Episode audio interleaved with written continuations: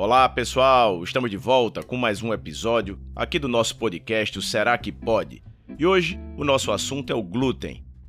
Muitas pessoas se questionam se devem parar de consumir o glúten ou não. Existe uma oferta grande de produtos sem glúten no mercado e aí a gente vai tentar abordar de forma mais simples esse assunto. Primeiro, a gente precisa entender do que se trata essa substância. O glúten ele não existe na natureza. Ele se forma quando nós misturamos certas proteínas com água e submetemos essa mistura a movimento, a uma energia. Um exemplo prático é a proteína gliadina do trigo. Então, o glúten ele não vai ser encontrado sozinho. Ele vai ser um produto do processo de fabricação de alguns alimentos. Na indústria alimentícia, ele ajuda exatamente por promover elasticidade e também consistência aos produtos. Entre as fontes alimentares, além do trigo, o glúten pode ser encontrado no centeio e na cevada. Se questiona sobre a aveia, mas se sabe hoje em dia que, apesar da semelhança, a proteína da aveia é diferente dos outros três cereais, não formando glúten no seu processamento.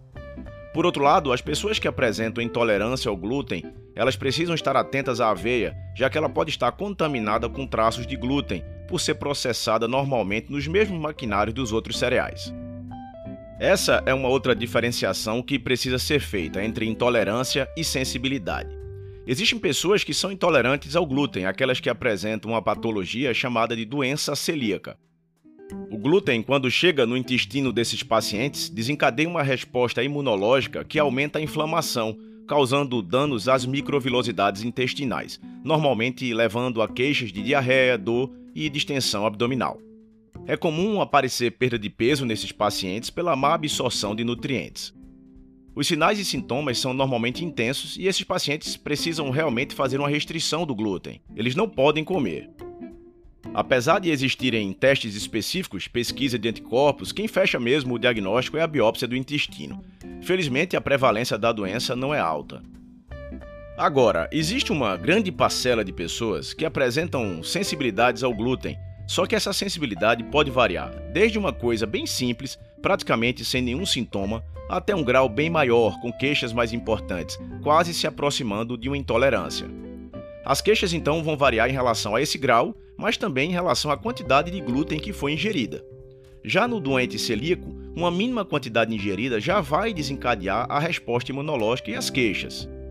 A pesquisa através de sorologia também pode ser realizada nesses pacientes com sensibilidade, assim como testes genéticos através da nutrigenômica. Na minha opinião, o bom mesmo é escutar os sinais que o nosso corpo nos dá. O corpo sempre fala. Se você come produtos com glúten e apresenta algum tipo de desconforto, aí você vai tentar evitar o consumo. É sempre mais fácil associarmos essas queixas quando se relacionam ao trato gastrointestinal, como diarreia, gases e distensão, mas elas podem também surgir como dores de cabeça, enxaquecas, problemas na pele, fadigas, uma série de outros sintomas. Muitas vezes só se relaciona esses outros problemas não intestinais com o consumo de glúten quando eventualmente se suspende o consumo e observa a melhora. O que parece ser uma diferença importante é que, mesmo que apresente sintomas significativos, a pessoa com sensibilidade não apresenta aqueles danos às microvilosidades intestinais, como observados nos pacientes portadores da doença celíaca. Por conta da sua sequência de aminoácidos, o glúten é uma proteína que não é facilmente digerida e vai terminar resultando em presença de peptídeos, que seriam fragmentos de proteínas não digeridos. A gente sabe que o trigo hoje em dia não é o mesmo de antigamente, o trigo sofreu processos de transgenicidade e hoje apresenta quantidades bem maiores de glúten do que antes. Talvez seja por isso que seja bem mais comum atualmente as queixas de sensibilidade com o consumo. Parecem existir tipos melhores de farinha de trigo, algumas marcas, inclusive importadas, que preservam as características mais parecidas com aquelas farinhas consumidas há milhares de anos. De qualquer maneira, se sabe que o glúten é inflamatório, sobretudo para o nosso intestino. Ele promove alterações que vão favorecer o aumento da permeabilidade intestinal, ou seja, vai permitir a passagem de substâncias indesejadas do intestino para a corrente sanguínea. E esses corpos considerados estranhos dentro do nosso corpo terminam levando a uma ação inesperada do nosso sistema imunológico, que termina causando inflamação e também acometimento de diversos órgãos e tecidos. Assim, a gente pode entender que existem pessoas que realmente não podem consumir os produtos com glúten e as outras que deveriam evitar. É claro que a gente sabe que existem aqueles que não apresentam nenhuma sensibilidade com o consumo de glúten, mas por se tratar de um produto inflamatório para o nosso corpo, se esses puderem também evitar consumir apenas de forma eventual, eu sinceramente acredito que seja a melhor estratégia.